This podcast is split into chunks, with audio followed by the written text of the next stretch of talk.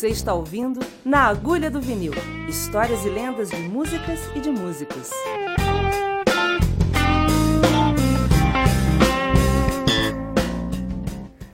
Olá, tudo bem? Está começando aqui mais um podcast Na Agulha do Vinil e hoje a gente recebe três dos melhores músicos do Brasil num papo é, para falar de música, para falar de histórias da música, para falar de histórias de músicos.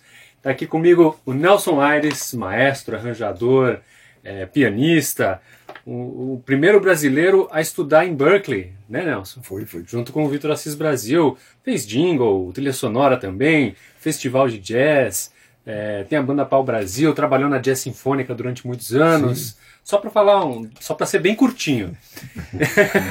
o Heraldo Dumont está aqui também. Se eu falar alguma besteira, vocês me corrijam, por favor.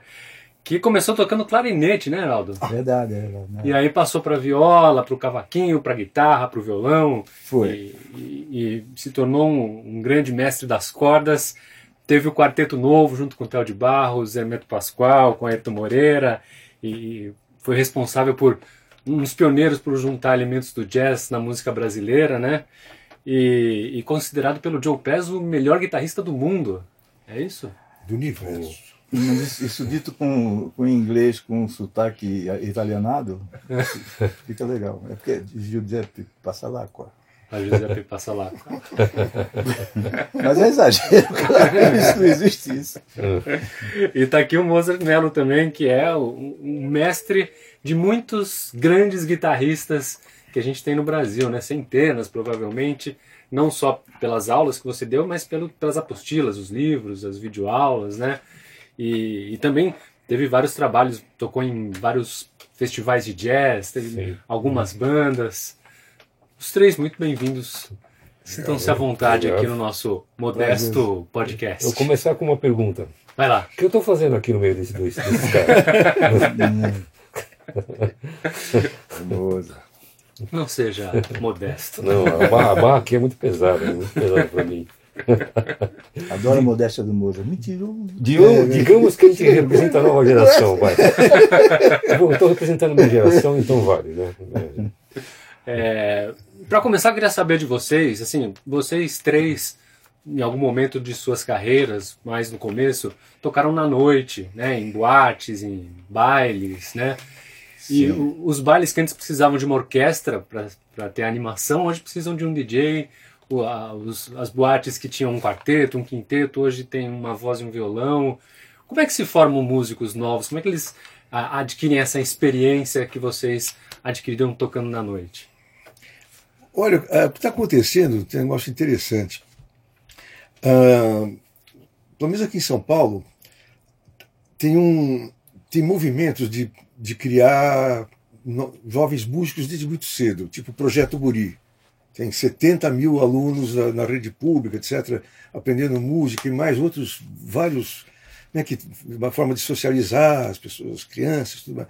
E depois esse chega e pode ir para a IMESP, por exemplo, que é uma escola ótima, gratuita, para o Conservatório de Tatuí, uh, e, e, isso a coisa vai, vai filtrando para cima. Então, no, no, no, no campo da música instrumental, de instrumentista, hoje a gente tem uh, muitos músicos de top, de excelência, caras muito novos, 18, 17, 19 anos, arrasando no seu instrumento. E a nossa preocupação, acho que é exatamente o que, que eles vão fazer daqui para frente, porque o mercado Exato. tem muita gente para o mercado pequeno, o que aliás acontece em qualquer profissão hoje em dia. Mas é pena porque nós estamos praticamente não utilizando esse potencial enorme que está sendo criado. Né? O país não está não tá vendo isso. Que, que tem essa, essa, essa gente toda e que precisa criar novas oportunidades, etc. Ao contrário, como você falou, cada vez o mercado está mais fechado. As pessoas precisam ficar cada vez mais inventando alternativas para conseguir sobreviver. É um problema de. Uh, não é só de governo, é um problema também de empresários. Aqui tem muito pouco festival de jazz. Quantos tem por ano? Né? É verdade, hein? Puxa é. mesmo, hein? E, e também eu, eu tenho que incluir nessa, nesse pacote, né? Esses novos tempos de tecnologia, entendeu? Onde a pessoa ela mistura informação com formação. como eu dou aula já com 40, e- quase 45 anos, né, o pessoal hoje em dia acha que uma rede vai resolver o problema dele. Então, aquela educação formal. Você imagina eu dando aula há 10 anos atrás, você passava uma música pro cara, o cara ficou uma semana estudando aquela música. Hoje em dia, o cara pega lá o iPad dele e tal, tem 150 mil músicas, entendeu? E tem vários vídeos. Ele perde o foco do estudo. Eu estou falando isso na minha área, que é, que é música popular. Eu imagino que música erudita deve ter outra dinâmica. né? Então eu, eu acrescento nesse pacote esse problema que, é, que é, não, é só, não é só no Brasil que está acontecendo. É uma mudança de, de pensamento mundial e nós temos que nos adaptar a isso aí. É, é bastante complicado isso. E, e essa coisa do, do estudante que tem uma rotina muitas vezes solitária, né? Se dedicar a um instrumento e, e desenvolver é, mecanicamente e, e desenvolver o ouvido também, é, por não ter esses, esses espaços, essa- esses lugares para tocar, isso faz falta na formação do- do- dos Com músicos. certeza. Eu, eu peguei uma época que eu tocava em barzinho de, de segunda a domingo, né? É, entendeu? Então, é, hoje em dia, eu até imagino que deve ter, né? Estou meio por fora desse, desse, desse universo aí noturno. Mas é, era muito fácil tocar, entendeu? Eu- e, inclusive, até música instrumental, tô falando, né? Eu imagino a dificuldade que a pessoa hoje em dia fazer uma gig de música instrumental e tocar num, num bar. Deve ser muito difícil hoje em dia, imagino. Né? Eu tenho, eu tenho visto eh, vídeos de, de, de músicos que eu adoro, famosos eh, internacionais, né? O que os- eles estão tocando, eles, eu não sei como eles conseguem tocar bem, porque tá uma zoeira naqueles botecos de bar, lá, aqueles clubes de jazz que você escuta no, no, no, no, YouTube. Eh, haja paciência e haja concentração, porque ninguém está prestando atenção aos caras. Então, os caras estão servindo, as mulheres estão rindo e, e lá, as mulheres e os homens, né? Pelo amor de Deus. E, e tá, tá, é, tá uma época estranha, né? Pra, pra- quer dizer, pra- é, tem que seguir, não sei até onde, vamos, vamos mudar para melhor em alguma, algum. Agora, o mestre Aldo falou uma coisa que é importante, né? A ausência de empresários que investem em festivais, essas coisas, entendeu? Uhum. Que, vamos falar a verdade, você tem um Sesc, aí tem um festival do jazz de uma indústria de bebida, não sei o que lá, e acabou. Era é muito complicado isso. Verdade. Realmente teria que abrir esse mercado sem pensar em lucro, né? Simplesmente para desenvolver é, essa, esse potencial que o Nelson falou, né? Eu concordo com o Nelson. A molecada está tocando muito. Os- Parece que os moleques falam, como? Com essa idade tocando, né? É. É uma maravilha. Só que e o futuro deles, né? Tá, com- Fica comprometido, né? Eu, às, vezes, às, vezes, às vezes, um moleque tão novinho e arrasando tanto que eu falei. Esse negócio de reencarnação, estão esquecendo de apagar a memória do cara pra, antes dele voltar para Terra. Estão deixando o cara vir com tudo, né? E, e nesse tempo que vocês tocavam nos bares, no- nos bailes, é, como é que era, assim, para sobreviver como músico? Tinha que topar o que aparecia? Ou da- dava para colocar ah, o seu desejo artístico? Como é que era? Ah, tem- tinha de tudo, né? Eu acredito. Eu acho que todos nós aqui fizemos muito bar, muito, acompanhar cantores e baile. Então, no baile você tem que tocar o que o dono do baile manda. Mas é- era uma escola muito boa, porque às vezes você chegava no, no grupo, não era um grupo organizado. Você se apresentava. Eu sou o pianista, ah, você é o baterista, prazer. Daí o começava, o cantor falava samba,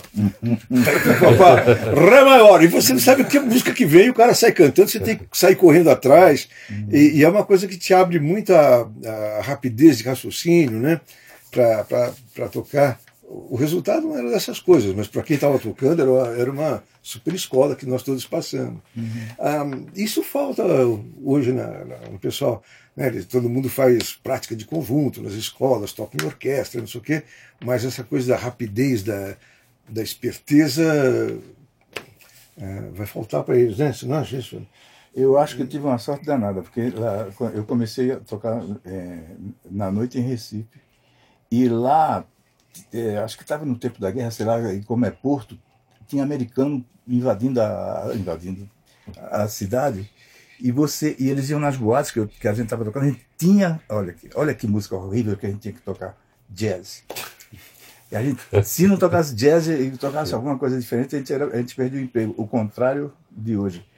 E eu peguei essa época em Recife. Era, era, era Walter Vanderlei, Hermeto, guitarra, eu, eu, mais Walter Vanderlei e, e, e baixo e bateria, eu, eu, porque eu sempre tomava conta do quarteto. É, então, é, Eli Arcoverde, que agora tá, não, sei onde ele está morando agora, de Hermeto, Hermeto tocava sanfona numa, numa rádio, eu, eu, trouxe ele trouxe para tocar piano comigo. E assim foi, era, eu acho que a gente era o contrário. Assim, por causa dessa invasão americana lá em Recife, a gente foi. tinha que tocar jazz. Aí depois que apareceu o disquinho, o disco do, do, do, João, a gente tinha que tocar jazz e bossa nova, que são duas desgraças, né? Então é isso. Tive sorte. A minha, a minha geração passou por três coisas curiosas. As domingueiras, uhum. tinha que tocar as domingueiras, né?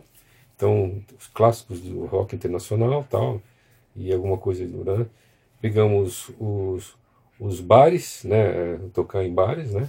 E, e e, ah, ah, ah, os, desculpa, eu falei os bailes, né? Uhum. Só que a minha geração pegou companhias de baile. Então, tem umas pessoas que eu não vou falar o nome aqui. Uhum. Algumas eu tive que processar, né? Entendi. para receber o cachê. Então você ia lá, você se vestia, tal, uma companhia, você, e o cara falava: hoje você vai tocar em tal bando, se você tocar o bando, você tem que ir lá se apresentar. E era mais ou menos que, que nem o Nelson falou: música tal, é, é discoteca, você tem que sair tocando que nem um maluco. e, e, o, e, a terceira coisa são os bares, né? Eu tive umas pouco de sorte que nos anos 80 rolava música instrumental. Uhum. Então a gente tocava música instrumental o que queria, né? Entendeu? O que queria. O que queria. Uhum. Então. É... Não era obrigado a tocar jazz, né? É, né? então, eu, só que estou falando anos 80, tá? Depois uhum. disso, nos anos 90 já não rolava mais. Né? Uhum. Então, um período curto ali. Você lembra? Penicilina? Claro. Como chama? Lei Seca, que Lei Seca, então, tocava nesses bares. Era bom, era bom, bom, né? É. A gente era feliz e não sabia. É, é um dinheirinho lá, mas se divertia pra caramba, né? É. né? O Heraldo, dessa coisa de é, o, o, maestro ou é, o vocalista pede uma coisa, você sai acompanhando, como é que era com o Hermeto Pascoal? Ah, rapaz, era o seguinte. Ah, eu lembro de uma. A gente estava aqui em São Paulo, no Captain's Bar do, do, do hotel. Ali, na Rio Branco. Era é um, era um barzinho de, de um hotel. Eu esqueci o nome do hotel, era o Cap, Captain's Bar. E estava o Hermeto lá, eu estava de guitarra. Eu sempre, eu sempre esqueço o, o, o, resto, que não é resto, os outros músicos. Então, uma noite, uma noite é, o Hermeto lá de piano, tocando legal, como sempre, né? E eu de guitarra. E tinha um, uma noite, um freguês de, com um copo de uísque assim, lá no bar do, do, do Captain's. Aí chegou assim, o Hermeto disse assim, tocar aquele, eu vou cantar aqui. Eu, eu vou cantar, eu vou, o cara falou, eu vou cantar aquele tango Mi Buenos Aires, querido. Digamos que isso é um fato, que não é, eu sei. Mas Fábio, é Fábio, é Fábio. Começa assim o tango, né? Aí o Hermeto fez a introdução direitinho, acompanhou o cara direitinho, como bom profissional, aí acabou. Flém, flém, todo final de tango assim. A desgraça é a seguinte. Na noite seguinte, o cara estava lá com um copo de uísque dele. Aí chegou assim, eu vou cantar aquele tango de ontem. Fame, é fame, é fame. Ele, ele fez a minha introdução, vendo. Aí pegou quatro faixinhas de. pra atacar junto com o Fá do cara. Quatro faixinhas de piano assim. Esse é o método, né, bicho? Ele ficou esperando o cara. Tá, na hora do, do meio Buenos Aires querido, o cara fez. Esse era o método tocando na noite, né? Quando não era lindo, né? Isso é só. É, é, é, né? ele, as ciladas do Hermeto. E com a banda, ele fazia umas ciladas também? Com a, a que, que, banda? Com, com, com o, o, guitarrista, o baixista, o baterista? Hum, não, é. Bom, eu, eu lembro do. do, do eu nunca toquei no, no, na banda do Hermeto, né? Uhum. Eu, a gente tocou junto no, no Quarteto Novo. Né? Agora, assim, em sessões, de, em, em, em festivais de jazz, ele tem a manhã de, de me chamar e, e quando eu estou em público assim, e, e fazer frases para eu cantar, para eu tocar e eu cantar depois e para me ferrar, né? Isso é, meu, ele, é, isso é porque ele é meu compadre, é meu compadre. Então ele, ele me adora, então me quer, adora me ferrar. Quando está em público com câmera na minha cara, o Festival de Montreux, acho que tem isso. Montreux aqui, aquele de AMB. Ele começa e para e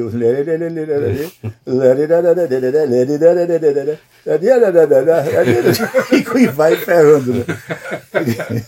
esse, esse é o Hermeto uma, só uma particularidade uma época que eu fazia baile eu me lembro que o, os músicos de baile eram incríveis eles tocavam em qualquer música em qualquer tom eu não tinha essa experiência né e aconteceu uma coisa engraçada. Pela primeira vez, vamos, vamos mudar o repertório, né? Uhum. vamos tirar a música. Eu falei, nossa, pela primeira vez na minha vida eu vou saber agora o que, o que vai ser tocado. Né? Uhum. então eu me lembro dessa cena, nunca esqueci. Tá uma, uma sala assim, era vinil, né? Uhum. Ah, nós vamos tirar essas duas músicas, ouve aí. Pá, pá, ouve a música tal. Não me lembro quem que era. Ah, acabou as músicas. Beleza? Eu falei, legal, vamos tirar. Os caras falaram, como vão tirar? Já tirou. Já foi. Pô, é assim que funciona então o negócio? Já foi. Então os músicos eram excepcionais. E um cara escrevia, tinha metais, né? Falei, uhum. que coisa, né? Que músicos, né? E não eram valorizados, né? E, uhum. é impressionante. Né? Deixa, eu, deixa eu bancar o solista aqui da, da história. Depois eu te passo, desculpa.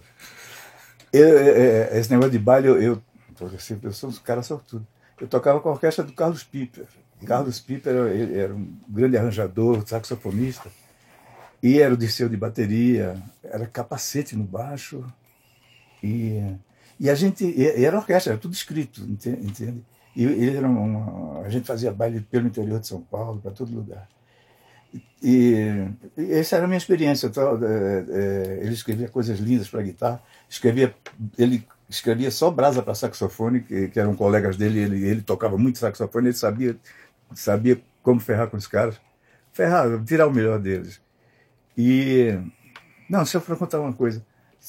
Lembra, do, lembra Casé, o saxofonista? Bom, o primeiro alto do, do da banda do, do, do Piper era, era o, o, Lambari. Uma vez o Lambari não pôde. A, é, é, a parte, você a, a parte de, de, de sax alto era um, era um pretume, era uma coisa impossível de você. E, e, e não é que o, o, o Lambari mandou o Casé eu estava bem perto da guitarra, guitarra na época de saxofone, de trompete aqui, e eu estava prestando atenção no Casé. Casé não errou uma vez. Eu, eu, ele, é incrível, cara, como ele. Estou levando a história para o outro lado. Da orquestra e de como um cara pode chegar e ler um, um repertório daquele das 10 às 4 sem errar uma nota. É. Só teve uma, uma coisa que ele tinha uma contagem e tinha uma contagem, ele levantou antes, e depois sentou, isso não é agora. Casero, uma, uma vez ele estava atrasado, Casero, como o nome completo eu não lembro agora, era um saxofonista. Ele, a gente estava passando um jingle com Chiquinho de Moraes, o arranjo do Chiquinho de Moraes, e ele estava tomando um café ali, aí ele chegou chegou com o sax, o solo, o primeiro solo era dele, ele, ele que atacava num, num, num solo de sax.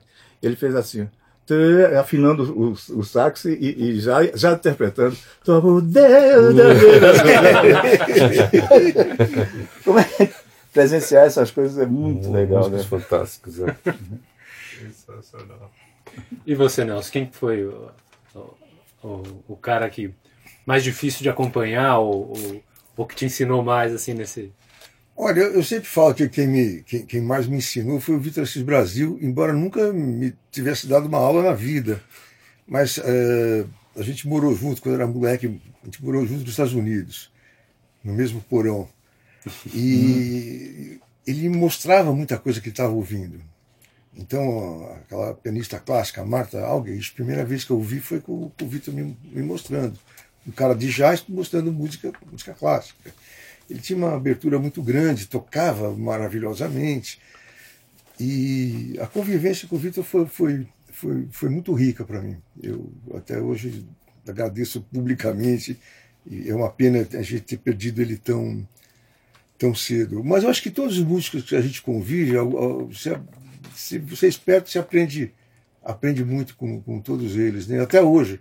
Né? Eu dirijo uma orquestra de jovens que pessoal até 25 anos, a Orquestra Jovem Tom Jobim, e cada vez que eu vou lá, todo ensaio eu aprendo coisa. Eu fico, nossa senhora, que coisa impressionante, né?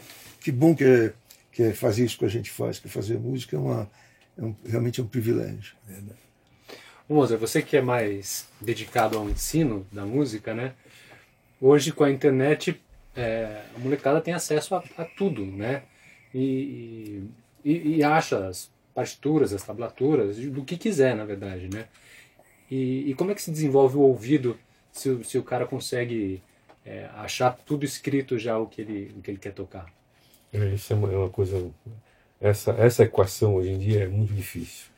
Você educar hoje, educar 10 anos atrás é completamente diferente. Há 20 anos atrás, então, é completamente diferente. Como, como eu falei anteriormente, o pessoal per, é, perde o foco. E realmente, o cara, se você falar de um. Ó, tem que escutar tal cara. Então ele não vai escutar, ele já vai ver o vídeo do cara tocando. Você entendeu? E, a, e às vezes ele tira uma frase do cara, ele já, já sabe, já acha que sabe tocar. Então é difícil você entender. É, é isso, isso acontece no dia a dia. Assim, ó, é, um aluno, por exemplo, chegou para assim: ó, eu quero tocar All, All the Things You Are. Eu falei: ó, por que não pega uma música de um jazz, quer compreender jazz? Com dois acordes, três acordes. Uma coisa simples. Vai escutando aquelas melodias, aquelas harmonias. Você vai pegar um negócio, vai ser mentiroso. O tempo inteiro você vai tocar e não vai soar jazz. Então, isso vai escutar as transcrições de uma música de dois, três acordes, mas eles não, eles não ouvem, né? Eles querem, não, eu quero tocar Giant Steps. Precisa tocar Giant Steps. Então, pega, um, pega uma asa branca, cara. Pega uma coisa, entendeu? Vai lá do seu universo rítmico, emotivo tal, né? E, e, então é, é, uma tarefa muito complicada para um didata é, brigar contra o nível de informação que tem na internet, né? A gente faz o que pode, entendeu? Eu estava falando para o nosso, eu estou com um curso online de harmonia, tem mais de 500 alunos, né? Então é uma tarefa, você fazer o cara sentar para estudar harmonia, é uma tarefa muito difícil, porque o guitarrista ele ele é performático, né? Não, mas aqui você tem que ouvir as, harmonias, né? Entendeu? Então, é, é, digamos que ainda tem uma, uma, uma, boa fatia de gente que tem consciência que tem que sentar a bunda na cadeira e estudar com calma, sem pressa e sem precisar botar um vídeo na internet. O cara te ensina um acorde, o acorde, o cara já grava um acorde, ele fazendo um acorde com um vídeo na internet. Não precisa fazer o vídeo, não precisa de views lá. Estuda, vai com calma, deixa a coisa amadurecer aos poucos.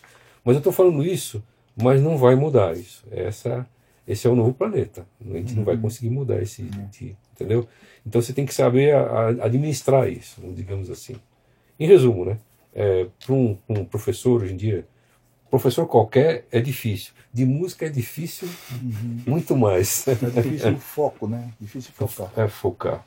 Mas eu, agora, vamos falar a verdade, a gente tem que entender, né? Uhum. Imagina é um, cidadão, é um cidadão hoje de 15, 16, 17 anos, ele. Eu falo, eu, eu sinto sempre exemplo, né? Eu tenho netos, né? Então imagina um seu neto de 5 anos tal, ele vai lá e coloca no computador, aperta sexo. Uhum. O que vai acontecer? Uhum. Você entendeu? É uma crueldade isso, uhum. mas esse é o mundo que vivemos, não tem uhum. jeito, né? É. É você falou de tocar asa branca, né? Hum. É, tem uma coisa interessante, assim, eu não sou músico, mas eu gosto muito de música. E no começo do século XX, assim, estilos musicais se desenvolveram é, em lugares é, diferentes do mundo, sem o nível de globalização que a gente tem hoje, que em qualquer lugar você pode achar música de qualquer parte do mundo, né? E elas se influenciam, tal. E aí a gente vê, por exemplo, o baião e o blues e acha que tem alguma coisa ali que é, que é muito parecido e que é, os caras que inventaram nunca nunca se encontraram na verdade né uhum. como é que se explica isso esse departamento é aqui à direita, minha direita eu acho que o Gonzagão ouvia blues pra caramba Jacó também ouvia blues pra caramba ouvia jazz Porque tem muita, tem muito de em, em algumas composições do, do, do Luiz você ouve blues, você ouve jazz. É, tem uma tem uma tem uma do, do, do, do Gonzagão que é é um, é, é um, é um estudo em, em, no modo dórico, dórico, né? Aquele Ré menor. Uhum. Né? Lá, si, sol, mi, fara.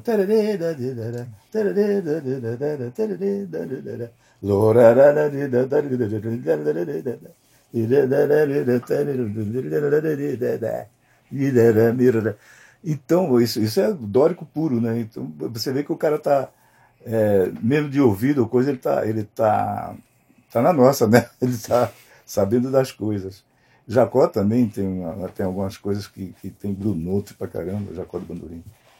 Embora ele falasse, ele, ele é muito brasileiro, né? É. Ele era contra estrangeirismo, não ah. mas ele mesmo fazia. Né? Falar é uma coisa, né? É. Na verdade, eu acho, eu acho que aconteceu o seguinte: a música, você falou do século XX, a, a, a música do século XX é toda. É, foi onde virou, né?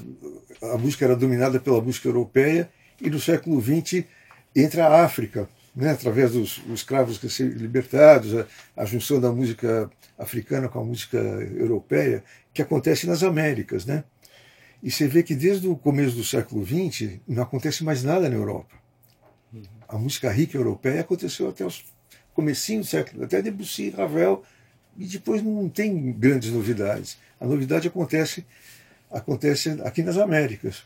E é engraçado que Uh, você pega, por exemplo, o ragtime americano, comecinho do século XX, uh, aquela música de piano, né, que, que, era a junção da música das polcas europeias junto com uh, o ritmo dos negros, acontece. A Chiquinha Gonzaga, na mesma época, sem ouvir, está fazendo a mesma coisa aqui. Uhum.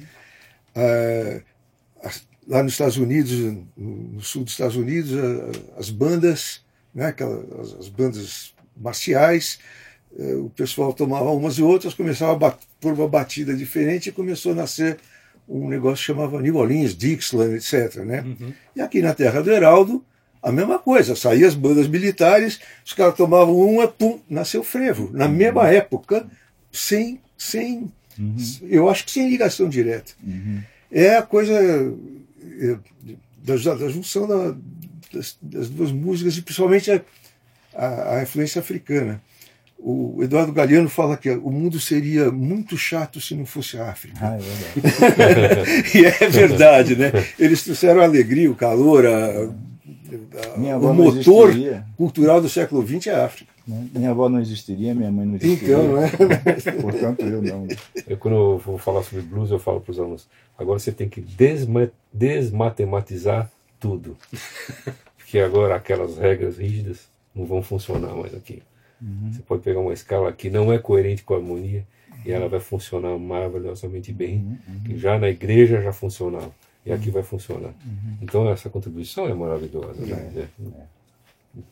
E eu, a, a, eu não sou músico mais uma vez, mas dizem que a, a escala que se usa na África, né, que se usava na África, é diferente da escala é, pentatônica, a escala que a gente usa, que vem da Europa, né? Uhum. E é isso que, que, que dá essa, essa quebra aí?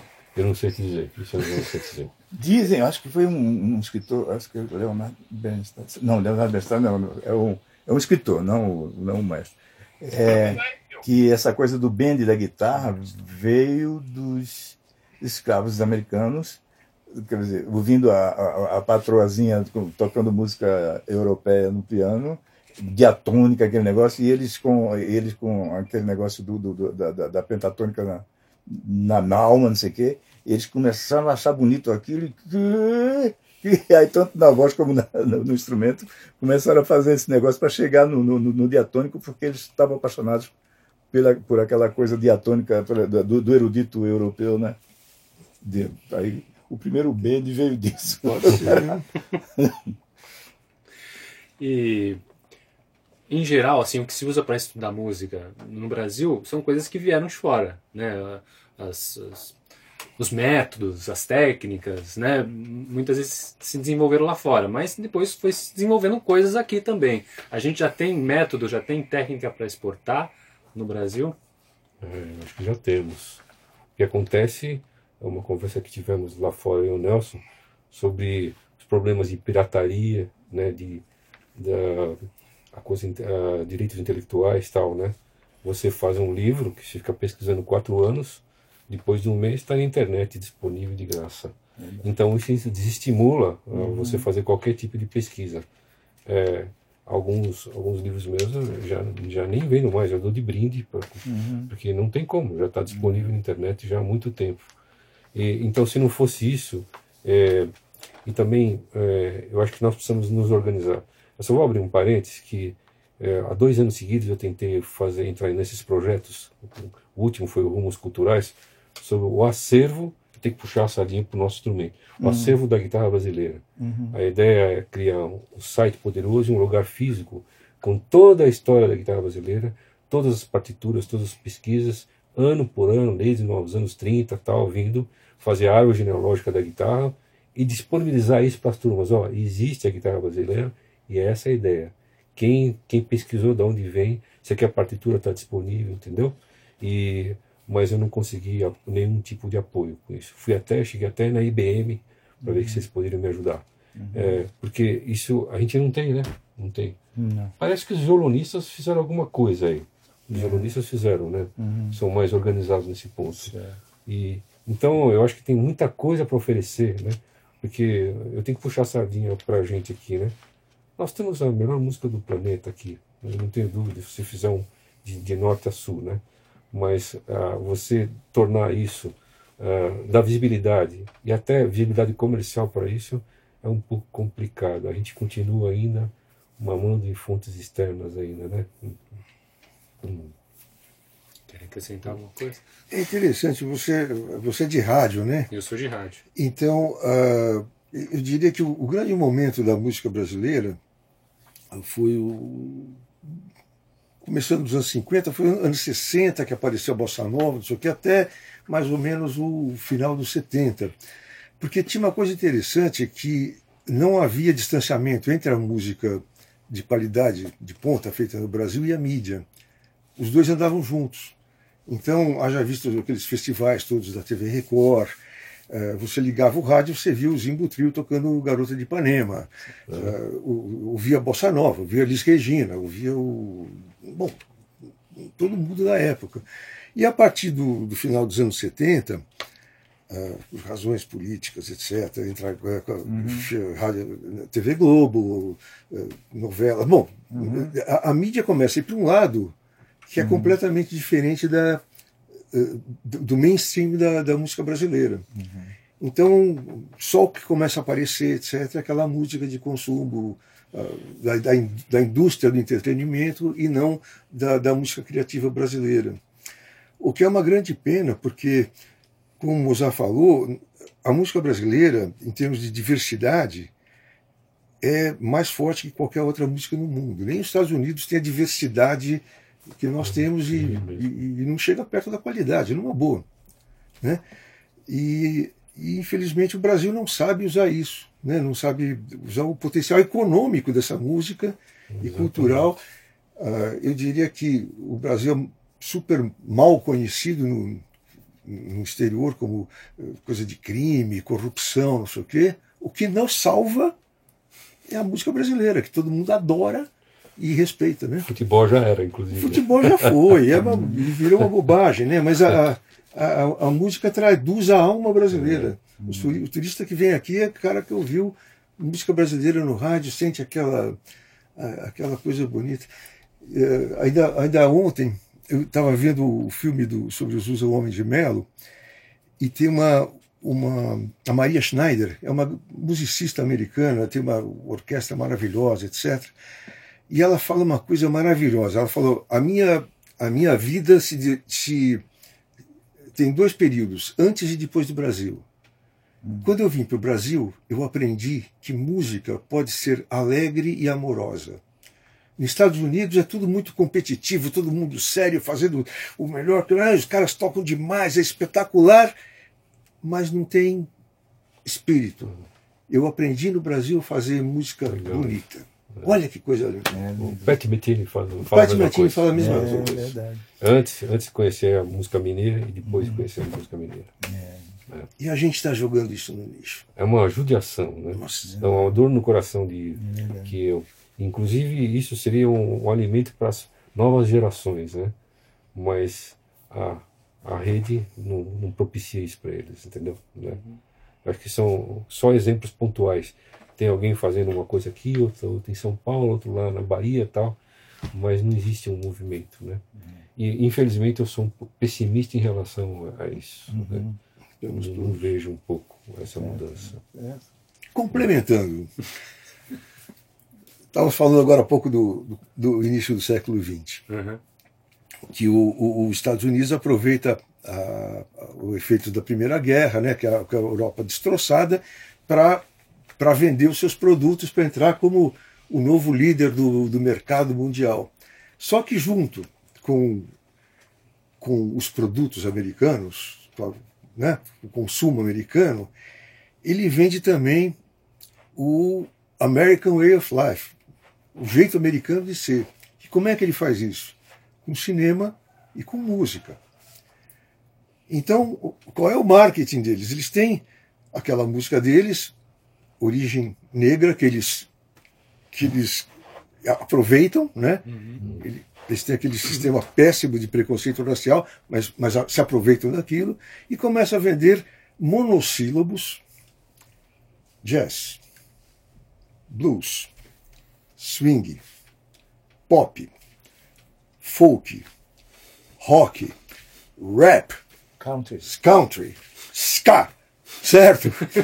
Eles vão embalando o produto deles e vão vendendo essa música, e vão vendendo os Estados Unidos, vão vendendo seu produto atrás deles. E nós aqui olhando ali e achando bonito. E a Nossa, gente tem são uma coisa melhor que isso, só que música popular brasileira, música instrumental, o gente não consegue nem, nem, nem fazer um pacote bonito. Quanto mais vender isso que nós temos, nós somos o único país que tem o que eles têm para vender e a gente fica olhando. É, são é poderosos, desesperante. são poderosos até nessa história de Claro. saber vender o peixe. Sabe vender. é um- é um- você fica refém até do- culturalmente, né? É verdade. É, se, alguém, se, se o guitarrista de, de, de uma cidade do interior que nunca ouviu o Wes Montgomery começar a improvisar em oitavas direto assim, o que é que vão dizer? Wes Montgomery. Na onda do West, né? Na onda do West.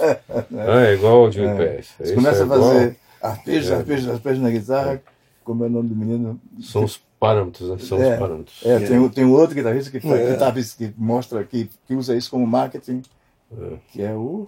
que veio com. com eu esqueci o nome dele agora, é um cara.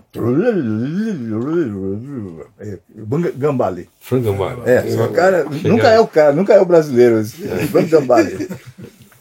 É, né? Porque o negócio é o poder do, do cultural dos Estados Unidos, né? Ele sabe fazer muito bem isso. aí. É. É. Moza, você tem é, alguns alunos famosos que, que é, hoje atuam mais no, no, num rock mais pesado e que, que tem fama até internacional, né? É, e esses caras estudavam bossa nova, harmonia também? Sim. Na minha formação não tem conversa. O cara tem que estudar, tem que rezar a cartilha, né? Então essas pessoas que são hoje até ícones aí, internacionais, tocaram choro, tocaram bossa nova, tocaram, estudaram harmonia, improvisação, jazz. Eles fazem o que eles quiserem depois.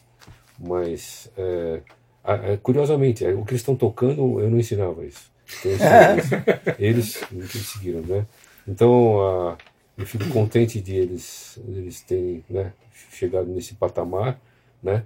E o, o- se eu fosse fazer uma pequena crítica só, eles teriam que olhar com um pouco mais de carinho com o nosso país, entendeu? E eu vejo que tem uma preocupação muito, ah, como o Nelson falou, né? De encher a bola da cultura deles, né? E então, eu acho que essa hora, se você conseguir uma visibilidade, é legal você usar isso a favor do seu país. Eu vejo isso como educador, não como músico, entendeu? No- até não precisa nem ser tocando, às vezes num, num texto que você fala, você tem que valorizar essas coisas. Isso eu não, não vejo muito, infelizmente. Mas eu entendo né, que faz parte desse jogo. Né? né? E, e vocês hoje que têm um, um patamar de serem grandes ícones da música brasileira, é uma pergunta aqui do, do, do João Carlos Fávaro, nosso produtor. Vocês estudam ainda? Como, como se estuda quando se chega num nível tão elevado de conhecimento musical? Porque você está olhando. Posso falar por mim? Minha, mão, minha mão direita está horrível. Eu estudo direto. direto. Eu estou num fogo ultimamente para estudar. Então, estou com um trabalho novo que está me obrigando a estudar. Meu, meu prazer é estudar. É uma maravilha. Pegar o instrumento e ficar estudando, arranjando, compondo. E, claro, com as limitações, né? Hum. As limitações. Não, aquele bend de um tem e meio já agora é meia boca e tal. Só sai com 0,9. É, aquela harmonia já não é mais, né?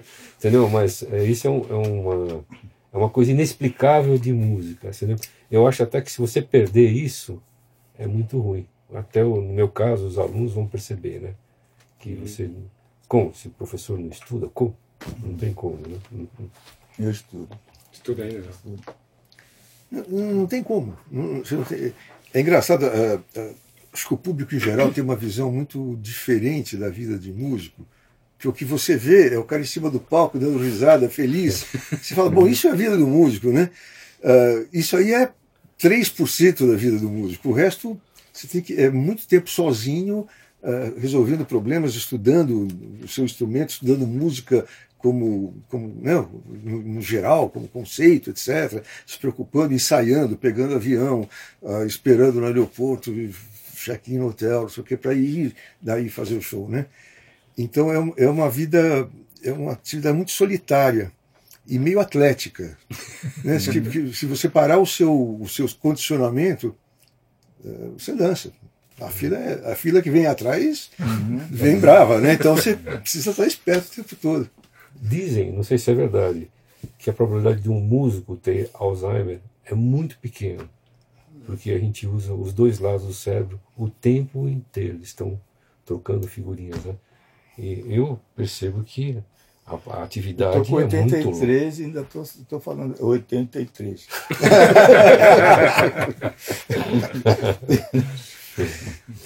O Heraldo, o André Cristóvão pediu para você contar a história de My Funny Valentine. Jim Hall. Hall. É o seguinte, Hall veio aqui com. Hall veio aqui com. Ella Fitzgerald, acompanhando. No tempo que o Teatro Record trazia esse pessoal Caraca, de jazz, né? disso, né? Veio Hum. acompanhando ela Fitzgerald. Hum.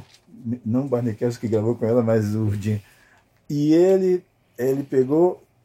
E a gente se encontrou, que, que, eh, ele foi lá no, no, no- no famoso Captain's Bar, onde eu estava trabalhando. Aí ele me deu um, um, um 011 li- liso de, de, de presente, sem eu pedir nada, já com aquele sorriso que só aquele dentinho do, do Zimal, que todo mundo adora. E ele disse, aí já mostrou um, um, disco da, da, da Dolores com My Funny Valentine. Aí ele falou, "Eu- esse, trecho do começo eu, eu comprei para aprender. É um, é um, um fugato que tem. E eu, eu gravei com a Dolores isso. Dolores né? É? Dolores? Duran? Dolores Duran, Dolores Claro. Duran. Então, o- e, tá o Walter de Celesta e piano, Walter Vanderlei, eu de guitarra, se não me, talvez o Chu e Dirceu, se não me engano, não tenho, não tenho certeza, de baixo e bateria. E ele veio assim, olha, eu não sabia, estou aprendendo esse, esse, essa, essa é, é- como é que chama? É verso, sei lá, uma espécie de introdução. Introdução, é, cantada. É. Que ninguém grava, eu, tem, o Chet Baker já entra no My Funny Valentine, Paul Dermot, My Funny Valentine, É. né? todos eles. Por isso que ele comprou para aprender aquele trecho lá, aquele fugato, aquele negócio meio bar que tem. E qual era o, qual era o, o, o mote mesmo? Jim Hall tendo aula com, o Heraldo Monte, né? Esse é o Monte. Pois é, então aí eu, eu achei legal. A, a- a Dolores, como é. A, a- engraçado que a pessoa que ele vinha acompanhando, veio acompanhando no. no- acho que ele não, não- não- Porque a ela, a ela Fitzgerald, gravou com esse negócio que a Dolores cantou. Na gravação. Da ela tem. E não sei, ou eles não, não tocavam no show o My Fun Valentine, ou porque ele não conhecia, você vê conhecer com o disco da Dolores que a gente fez lá. É um, um, um, um verso, uma, introdução, alguma coisa assim, mas é, é tão bonita e tem letra, então eu acho que deveria fazer parte da, da, da- da- do, do todo, da composição. E todo mundo já entra, My Funny Valentine. Né? É, é, então foi esse negócio, essa coisa com o Jim Hall foi isso. Além dos do, do, do zero anos que ele me deu. E vocês dois, o Nelson e o Heraldo, tocaram com o Edu Lobo, né? É, em algumas oportunidades. Mas separados. Separados, nunca na mesma banda. Não, que eu me lembre, não. Não, não, que eu me lembro também não. Eu tô com Edu com o Quarteto Novo, a gente já viajou para a França com, com o Edu. E como é que foi? Conta, conta alguma história dessa época aí, da, das composições dele, o que, que ele cobrava de vocês. Rapaz, eu, eu, ele era um cara tão legal. Ele, ele, eu lembro que a gente ele tinha, tinha um apartamento. Tem nada a ver com música, meu Deus do céu. A gente começou a ensaiar com um quarteto novo e, e, e, e ele, ele tinha um cachorrinho desse tamanho. E a gente estava ensaiando e, e ele falava. O, o cachorro queria, queria fazer o cocô. E ele batia no cachorro. Aí eu, aí eu falei para Edu, peraí, você tem que levar o, aonde o cachorro deve fazer cocô, porque você está você tá condicionando a ele a não fazer cocô. Quer dizer, coitado, né? Então ele tem que levar para o banheiro. Agora, isso não tem nada a ver com música, mas é. Eu sei que a gente viajou, a gente viajou, fechou com o Edu na, numa cidade chamada Anguin, alguma coisa lá, lá na França que é, que é um, um, um cassino e, e, é uma cidade de, de, de, banhos, alguma coisa assim. O francês vai para lá tomar banho. E, e, e depois um, um, um, amigo da gente, é, do Quarteto Novo, né? E Edu, e do Edu. Amigo do Edu é, arranjou uma casa em Paris para a gente fazer um barzinho durante uns 10 dias, enquanto voo não, não voltava, enquanto o voo, sei lá, não estava pronto. E a gente ficou lá nesse barzinho, Hermeto, o, o, Hermeto, o, piano, o, a, o, piano era afinado em 400 e não sei quanto. A minha viola fez isso. Né? Estava um ar seco desgraçado lá na França. Lá em, e, e, eu, não, tomara que não quer, tomara que não quer. E ela foi fazendo assim. E o piano, aqui a, a, a, a piano, não sei quem fez aquele piano. Aqui tem uma parte de madeira desse tamanho, bicho, antes da tecla. Então é para ferir mesmo aqui, né? Uhum. Então, aqui e a afinação uh, era 400 e não sei, né? O lá. E a gente fez esse, esse barzinho durante um tempo. Ele era, era, era assim, ele ficava num bar com, com, com, com uma, uma, coisa. E tinha uma porta tipo, tipo, tipo um, assim, festa de, de salão, que, era, que, era, que abafava o som de uma discoteca. Aí a gente tava com o quarteto novo. Tava chacondando. Aí, eu me lembro que o Sachá de Estrela, que estava namorando a, a Brigitte Bardot na época, eles sentaram lá na parte do bar, né? Ouvindo o Hermeto, tudo, a gente. Aí eles pediram, estava um sucesso do Jorge Ben, mais que nada. Aí ela pediu, a Brigitte pediu para o Hermeto tocar mais que nada aí.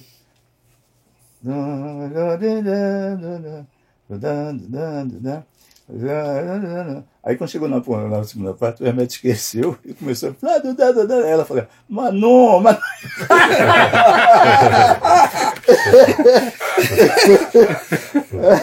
o Brigitte Maria e Hermeto Pascoal, que, que encontro maravilhoso. Tudo a ver, né? Engraçado. E você, Nelson? Conta uma dessa também pra gente. Então, eu conheci o Edu, é engraçado, porque uh, tinha muita reunião de Bossa Nova, né? Tanto no em São Paulo, Rio de Janeiro, todo mundo, eh, década de 60, que era um negócio interessante. As pessoas iam mostrar composições novas. E, bom, eu sempre frequentei essa turma aí, aqui, daí o pessoal aqui de São, de São Paulo ia, ia uma turma para o Rio de Janeiro encontrar os, os músicos lá, tudo. Daí eu, eu falei, puxa, mas eu não tenho, acho que eu não vou poder ir, que eu não, não, não, tenho onde ficar no Rio de Janeiro.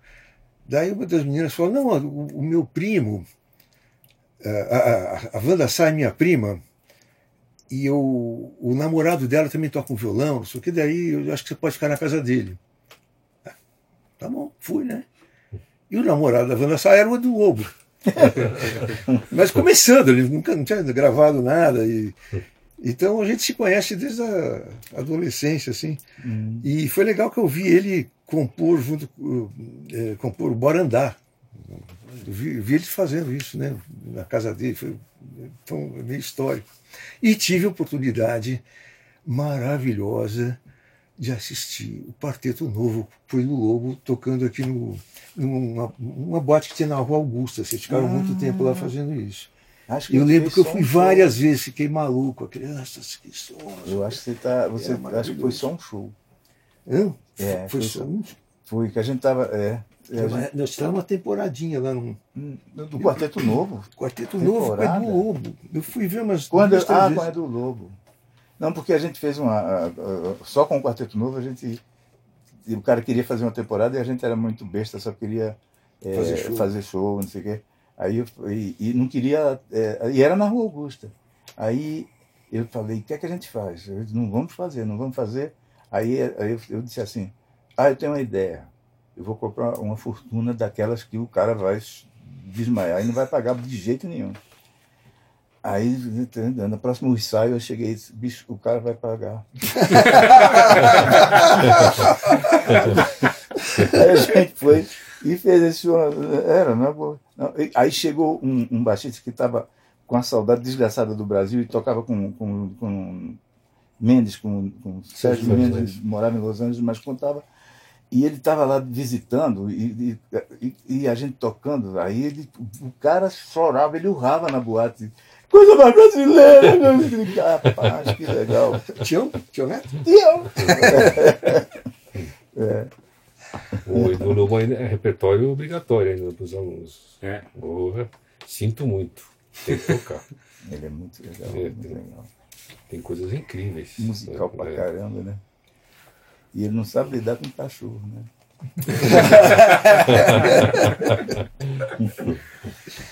Bom, estamos chegando já mais no, no- finalmente aqui do nosso papo, infelizmente, que está muito gostoso. Mas eu queria que vocês destacassem um momento da carreira de vocês que foi especial, assim, um show, ou um, um- um trabalho, um- enfim, o que, o que, que marcou, dentre, dentre vários momentos bonitos, um que marcou é, a história de vocês. Difícil, né?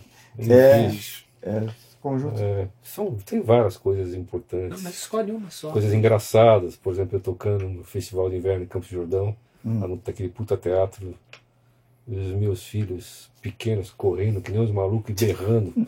Eu não conseguia tocar mais, sabe? Coisa do tipo assim, né?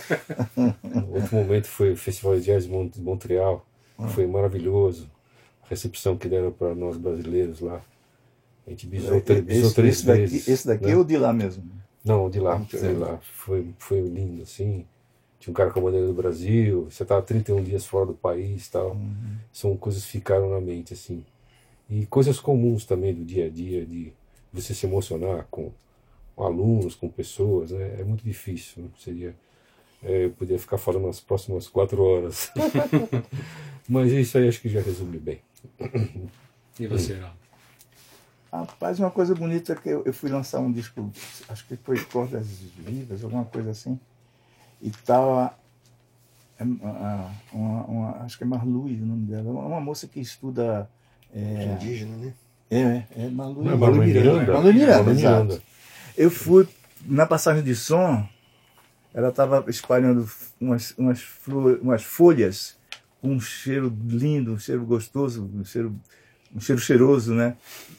Preparando o palco, enchendo o palco todo daquilo para a gente. E isso me marcou muito, isso marcou muito. Eu fiquei muito emocionado com esse negócio. Aí, Marlui. Gostei disso. E você, Nelson? Você É contar? difícil achar alguma coisa. Mas eu estava me lembrando da experiência mais apavorante. Agora, Tem, tem várias. pois é, não, mas essa foi apavorante, porque eu nunca tive uma aula de regência na vida. E quando eu percebi, eu estava regindo a Filarmônica de Israel, né, que é uma das grandes orquestras do mundo. Uhum. É, música brasileira, claro, mas é, é, o negócio que estava falando da, da potência da nossa música. E aconteceu uma coisa in- interessante, eu mandei os arranjos lá para eles, antes de ir, né? E aí a organização da, da, eh, da Filarmônica me, me responde: Dear Maestro, what is kashishi? What is a go-go? eu falei, não, aí são instrumentos de percussão brasileiros, não sei o quê. Ah, não se preocupe, nós vamos levar o nosso baterista para fazer os ritmos brasileiros. uh, preciso só de tímpanos, um tecladista. Eu, eu jamais iria pedir para músicos né, do nível da Filarmônica de Israel para tocar instrumentos de percussão popular. É, nem, não vou pensar nisso. Se por acaso algum dos músicos quiser participar, será muito bem-vindo, mas não é necessário. Chegamos lá, oito percussionistas. Tá, todos eles. Nenhum deles quis tirar uma, uma semana de folga. Todos eles quiseram tocar música brasileira. Puxa, que legal, que lindo. Isso é o negócio que mais me, me marcou. Nossa, que legal. É. Muito bonito. E ainda por cima, no, no último dia, desculpa, é uma história meio longa, mas é bonita. Uhum. Uh, a gente tinha levado o, o Celso de Almeida de baterista, né? Daí no último dia chegou, no começo do ensaio, chegou o, o chefe da, do departamento de percussão, falou, maestro, tem um negócio muito sério para falar com o senhor no, no, intervalo, por favor. Então o senhor. Eu já entrei em pânico, né? Falei, nossa, hum. o que, que eu estou fazendo aqui? Eu devo ter feito uma burrada. Chegou ali no intervalo e falou, é uma filarmônica, tem uma organização, né? Então ele falou, olha, eu sou o chefe dos percussionistas, os percussionistas se reuniram, pediram para mim, para eu falar com o maestro, para o maestro falar com o diretor da orquestra, para falar com o produtor, porque a gente gostaria que tivesse um praticável para o seu baterista, porque nós achamos que o público inteiro tem obrigação de ver esse cara tocar. Uhum, que lindo, né? É lindo, né? É, é, é, é que a gente está falando agora um pouco da, da, da força da nossa música que ninguém percebe. Impressionante. Grandes experiências. Né? É, cada coisa emocionante. E um disco? Nós, eh, o nosso projeto chama Na Agulha do Vinil, então a gente uhum. gosta muito de falar de discos uhum. emblemáticos. Queria que vocês destacassem um, assim. Eu lembro que uma vez o João Bosco é, falou que durante uns três meses ele só ouviu o, o, disco do Tom Jobim, aquele Antônio Carlos Jobim, que é, que é mais instrumental, que ele toca com uma mão. É, vocês têm algum assim? Que não seja nosso. Pode ser de vocês também, o, o que quiserem. Música. Eu vou falar uma coisa, como são jovens que vão ouvir isso, é, eles estão ligados na internet, hoje em dia eles têm que ouvir um cara, não é brasileiro, é um cara chamado Jacob Collier, que é um cara que está fazendo, apontando a música para uma direção absurda. A última coisa que ele fez, e aconselho ver que além de tudo é divertido, ele pediu para 30 pessoas do mundo, tendo finlandês, tem italiano, cantar uma melodia no banheiro e ele harmoniza essa melodia que a pessoa canta. Então ouça as 30 harmonizações que ele fez de crianças a adultos. É um negócio do outro mundo. Então para quem gosta da harmonia, eu amo a harmonia, esse cara é uma referência e tem coisa brasileira, claro. É, é uma referência maravilhosa. Estou falando isso porque o cara bota lá, Jacob Collier, apertou, já está vendo. Tá bom? É, eu, eu, admito que ultimamente não estou ouvindo muita música assim, né, é mais internet mesmo. Né? Vai. O meu disco, do, que eu lembro de ter ouvido mais, mais vezes, é, foram dois. Uh, um foi o primeiro disco que eu ouvi do Bill Evans, aquele pianista, né, que também, falando de harmonia, o cara que na década de 60 virou do avesso isso. E o outro disco que eu ouvi demais, demais, demais foi o primeiro disco do, do Milton Nascimento, com o arranjo do Luiz Essa, eu falei, puxa, isso aqui não é bossa nova, isso aqui não é samba, isso aqui não é nada, isso aqui. Os caras descobriram, descobriram o Brasil de novo. Uhum. E para mim foi uma, uma iluminação, assim, realmente. E o do Bill Evans qual que é? O Bill Evans, eu acho que é um dos primeiros dele, eu não, não lembro nem do título. Eu lembro de ficar virando aquele negócio. Eu era muito amigo, né, ainda sou do Zeca Assunção, baixista, né?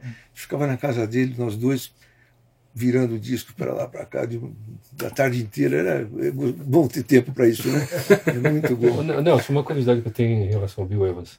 É verdade que no começo da carreira ele escrevia os solos dele, não improvisava? É porque você ouve gravações diferentes, de, com anos de diferença, e ele toca basicamente, às vezes, algumas músicas, ele toca basicamente o mesmo solo com algumas pequenas diferenças. Então dá a impressão que ele, que ele estudava é. mesmo. Ele era, um cara, ele era muito estudioso, todo mundo fala isso. Passava horas tocando lá. Então acho que tinha solos meio, alguns solos meio preparados e outros que ele fazia na hora, assim, que eu, que eu saiba. E você, o teu, é, teu, teu, disco? No, no, o, o João Pérez, ele, ele toca sozinho, toca jazz sozinho. E ele e o nosso instrumento é terrível para você fazer isso. Sim, e, e o, o Pérez, ele, ele, não, ele improvisa mesmo. Ele sozinho, ele com, é, ele, ele com pegar uma guitarra sozinho e, e, nada nada é pronto. Nada nada ele não ele não apronta nada em casa, sabe? E, talvez um, um, um, talvez o Summertime que ele tem, tem, talvez isso negócio, mas no geral eu, eu, eu conheço o cara, a gente conviveu muito. É, é, é, é completamente improvisado. O que para você tocar guitarra tipo clássico com, com, com é, é, quase impossível. Agora é outra outra coisa.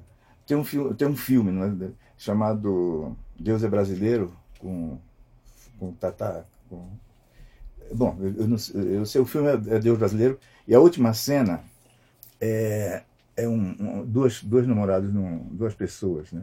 um rapaz e uma moça, acho que é, num barco assim, é, de longe, e os letreiros passando, isso, isso foi, é, os letreiros passando, e Djavan cantando Melodia Sentimental do Vila Lobos.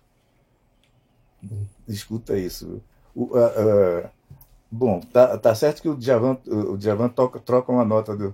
Na, a, a, a, música do. do, do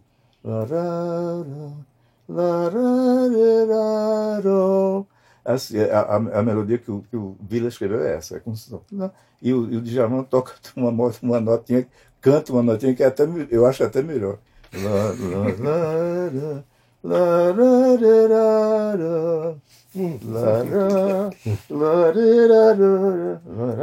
E essa cena, com a voz do Djavan e, os letreiros passando, é um momento muito bonito. É, Deus, Deus é brasileiro. É um filme, filme meio recente até, né? Tem uns Mais 10, ou menos. Anos, é, né? é, verdade. Né? É. é bonito mesmo. É. E para a gente encerrar, o que, que vocês querem divulgar aí de, de trabalhos e shows e aulas? E... Uhum. Bom, eu gostaria de, de de agradecer os meus alunos que estão cursando. O curso chama harmoniaparatodos.com.br, né? É, desde abril está rolando, tem, né? dentro desse curso, tem outros cursos dentro desse curso. É, e, e, assim, está sendo muito legal a experiência de pessoas interessadas em estudar a harmonia, que é um negócio que não tem nada a ver com performance, né? O cara tem que sentar a bunda e estudar mesmo, né? Então eu gostaria de divulgar isso. E estou preparando um novo trabalho que vai ter, além de sons, vai ter imagens também, né? É um trio, mas esse vai demorar um pouquinho ainda, que nós estamos ainda nos, nos ensaios, fazendo os arranjos, né? E tem que sincar com as imagens e tal, e é para o ano que vem, né? Mas tá, foi motivador para mim, que às vezes você tem que pegar a fase da vida, se motivar com alguma coisa, porque se você ligar a televisão, você vai ficar deprimido. é. Então, a música tem esse motivo espiritualmente, né? digo assim, é muito essa legal. capacidade, né? né? Isso aqui é motivador espiritualmente, estar tá com esses caras também. Né? Como é que é o site então? harmoniaparatodos.com.br harmoniaparatodos.com.br Isso, muito obrigado.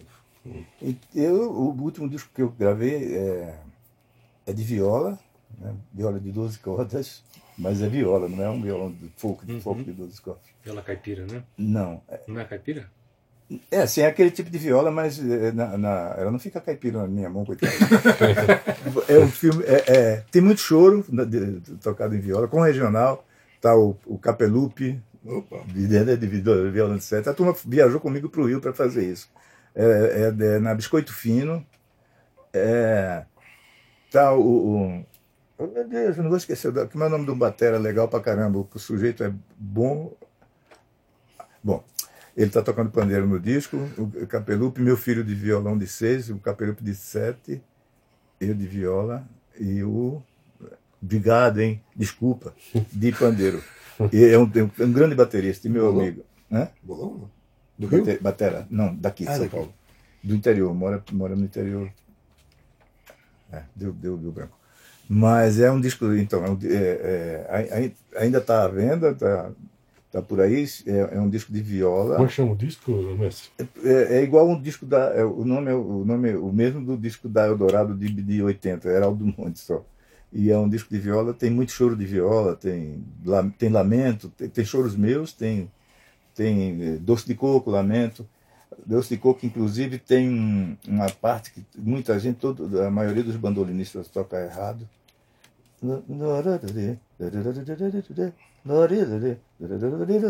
Aí de tanto ouvir isso errado, eu nessa parte eu vi bastante o disco, a, a gravação do Jacó, que é o, o compositor.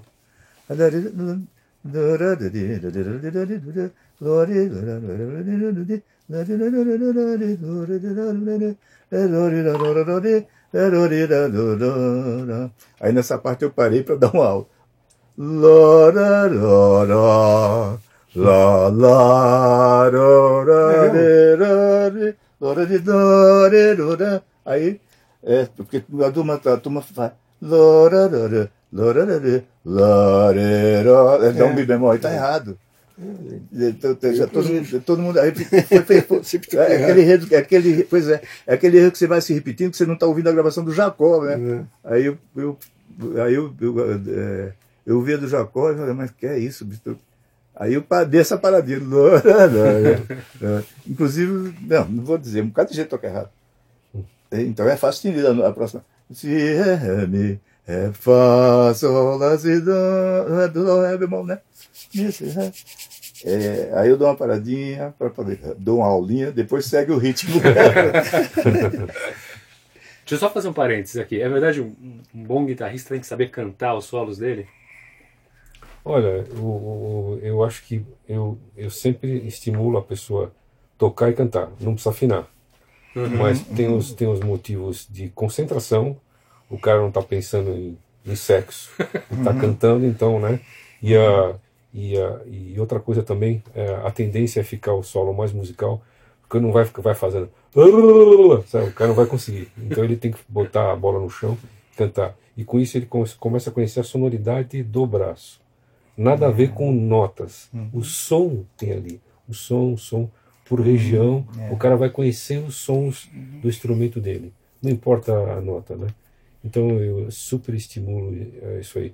Mas convenhamos, né? Um guitarrista de virtuoso de rock não faz o menor sentido ele cantar as notas dele, certo? Ia ser uma serraria, né? Não faz nada. Eu, eu, eu, passei, eu, eu, toca- eu tocava, eu tocava clarinete, né, em, em- em banda, em orquestra, né, clarinete, clarinete, clarinete. E eu passei para, quando eu passei para para instrumentos de corda, eh, eu, eu era muito solitário, vivia num bairro da Mostardinha, não conhecia ninguém. Aí eu, eu sabia teoria, eu li, precisa, eu tocava clarinete, de orque- de orque- clarinete na orquestra, então tinha que ler. E eu não, eu não, aí eu, eu quando eu estudei instrumentos de, de corda, eu não, não, não, sabe, não, não sei onde é o quinto traste da, da corda tal. Eu sei que ali é um ré, eu sei que ali é um si. Eu estudei assim, aí eu, eu começo a cantar. Pai, me só para falar, me falar, lá lá se eu, eu, eu canto muito esse, é, eu improviso, não só falando do dedo com a guitarra, mas dizendo o nome das notas, é meio cafona, é meio, meio didático, mas eu gosto de fazer a turma ficar assim. Esquece o que eu falei, não vai falar isso, o pessoal vai parar de tocar. Ninguém vai querer mais. Eu perdi todos os meus alunos. Então, pode cortar essa, pode cortar. Onde é o décimo segundo traste? Eu sei lá. Ele tem ouvido absoluto e eu tenho ouvido soletro. Essa é a diferença.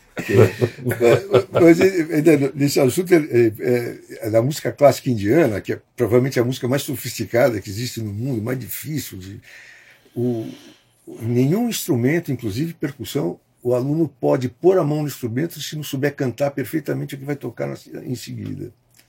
O cara tem que estar aquilo introjetado para depois É. o professor deixar ele tocar, passar o Legal, instrumento. né? Legal, né? Espetacular. No, no o- piano dá pra tocar, É. cantar as notas também? Você tem que. Senão fica uma nota atrás da outra. Eu vi falando para Keith Jarrett. né? Não, não, precisa, não, não precisa cantar junto né, no no show, mas cada, cada nota que, que a gente toca, ela tem que ter SIC, RG, comprovante de residência. É. Cada nota é uma, ela tem, um, ela tem o seu jeito. Então, se você só tocar uma nota atrás da outra, você não está fazendo música. A música é você dar aquele um shape para cada nota. Cada O- uma tem a sua importância, tem o seu, o seu jeito de pegar, o tempo que demora, sua, o, a- se é forte, se é piano, é cada uma, é a frase musical. É isso, né? O, a- a- a vantagem que o piano tem é que ele não tem traste. Então, é, você, é, não dá para ser bico no piano. Aquilo é um Mi bemol. Aquilo não é traste, não terceiro traste, coisa nenhuma. É o mesmo- é a mesma- é- é- então, todo mundo tem que. O pianista tem que ser, no mínimo, é tudo na, na, na minha mesmo. É redor, né? Não tem negócio de traste, cara. Não tem shape no piano. Então você tem. Como na, na guitarra, se eu, se, eu, se eu mudar o shape, eu tenho que. Se, se eu não souber as notas do próximo shape, eu erro tudo. Entendeu? É a mesma coisa. Eu, eu, acho que o único instrumento que, que o cara não tem negócio de shape é a guitarra, porque nenhum saxofonista né, vai Tem continuar. como. Né? Tinha falado. É. Mas, mas fala agora do, do seu trabalho atual. Ah, eu, por sorte, eu tenho, tá- tenho vários, várias coisas acontecendo. Ah, eu toco há mais de 10 anos com a Mônica Salmaggio, que é um prazer sempre né, trabalhar com uma cantora que é muito mais que uma cantora. Ela tem isso de, né, de, fa- de fazer cada frase musical uma coisa muito linda. Estou tendo fazendo um duo com o Ricardo Hersch, que é um, que é um violinista espetacular e que achou a articulação brasileira no, no violino. Né? Então ele consegue tocar forró que nem o sanfoneiro. É, é um negócio muito legal, de duo, né? Então você tem que trabalhar mesmo, não pode dar, dar moleza. Estou revivendo a minha Big Band dos anos 70, já faz uns três anos, que está uma delícia. Daí com outra formação, só molecada tocando, os caras arrasando, bicho, é um negócio apavorante o que, que esses caras tocam. E é uma delícia estar com eles. É Tom Jobim, né? Ah, não, É não, não, não, essa é, é Nelson Aires Big Band. Ah, é Nelson Big, Big Band. Band, mesmo. E tem a Orquestra Jovem Tom Jobim, que é uma orquestra do, da IMESP, da Escola de Música do Estado de São Paulo, que eu sou um dos, dos maestros, e que é também só de molecada, máximo 25 anos, uma orquestra tipo já sinfônica, uma Big Band com cordas e madeiras, etc. E os caras estão arrasando, tá demais. É uma delícia trabalhar, fica emocionado de lembrar deles. Uhum. Legal. Muito bom. Momentos incríveis aqui pra gente rir, Deixa se emocionar. dão uma editada, né? Ah, sim. É, não, sim, sim. A ideia dessa conversa foi do Heraldo. Porque Ah, é? a gente ia fazer individualmente esses Hum, programas. ah, muito mais divertido. Então falou, pô. Ah, tudo lógico, junto? lógico. Então assim, É, agora é. só vamos fazer assim. É, a primeira ideia, a primeira ideia era só, era chato, seria chato, É, né? só vamos fazer Seria assim. mais. É, É, aí ninguém interrompia né? ninguém, eu não interrompia o Nelson. foi ótimo. né? Nelson, não quero ser indelicado, mas que, que idade você tem? 71. Você tem um, o mestre tá Quase com... dois. Eu não falo. 83. É 83, é. Eu tô com 65, então são, são três gerações. São três É gerações. verdade. É É, idade do Duda. É? O Duda está com 83. Encontrei com ele semana passada. Tá com 83, é a mesma do Duda, né? Eu fiz uma coisa que os dois nunca fizeram. Muito rock and roll na veia. Eu toquei no, toquei no Lee Jackson mesmo. Tá pensando o que é? Quando, quando os caras perguntam o o mestre rock- qual estilo que eu toco, eu falo que é roqueiro fracassado. A minha experiência com rock é a mais, mais estranha possível. É, é gravar com Celi Campelo. Tomo banho de lua. Ah, é? Você que gravou? É. Muito bom, senhores, muito obrigado por atender o nosso convite aqui, bater esse papo, demos risadas, nos emocionamos e falamos de música. Nelson Aires, Heraldo Dumont, Mozart Mello e agradecer toda a galera que faz parte desse projeto. O João Carlos Fávaro, que está aqui, que é o idealizador, é o cara que, que não desiste da música, de juntar músicos e histórias de música. O, a, a Lúcia Rodrigues, que faz, nos ajuda na produção também. Tem o André Cristóvão, que grava os podcasts contando histórias, milhares de histórias de música que ele conhece, dos músicos com quem ele tocou, ou que ele viu tocar. Ele participou de muitos festivais também. Temos o Flávio Franco Araújo, que é o dono desse espaço incrível aqui, e que eh, se desdobra fazendo imagens e som e tudo mais.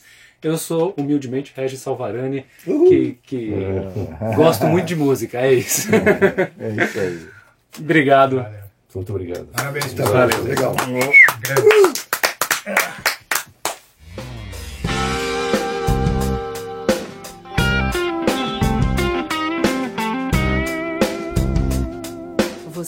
Ouviu Na Agulha do Vinil Histórias e lendas de músicas e de músicos. Acesse naagulhadovinil.com.br e ouça outros episódios.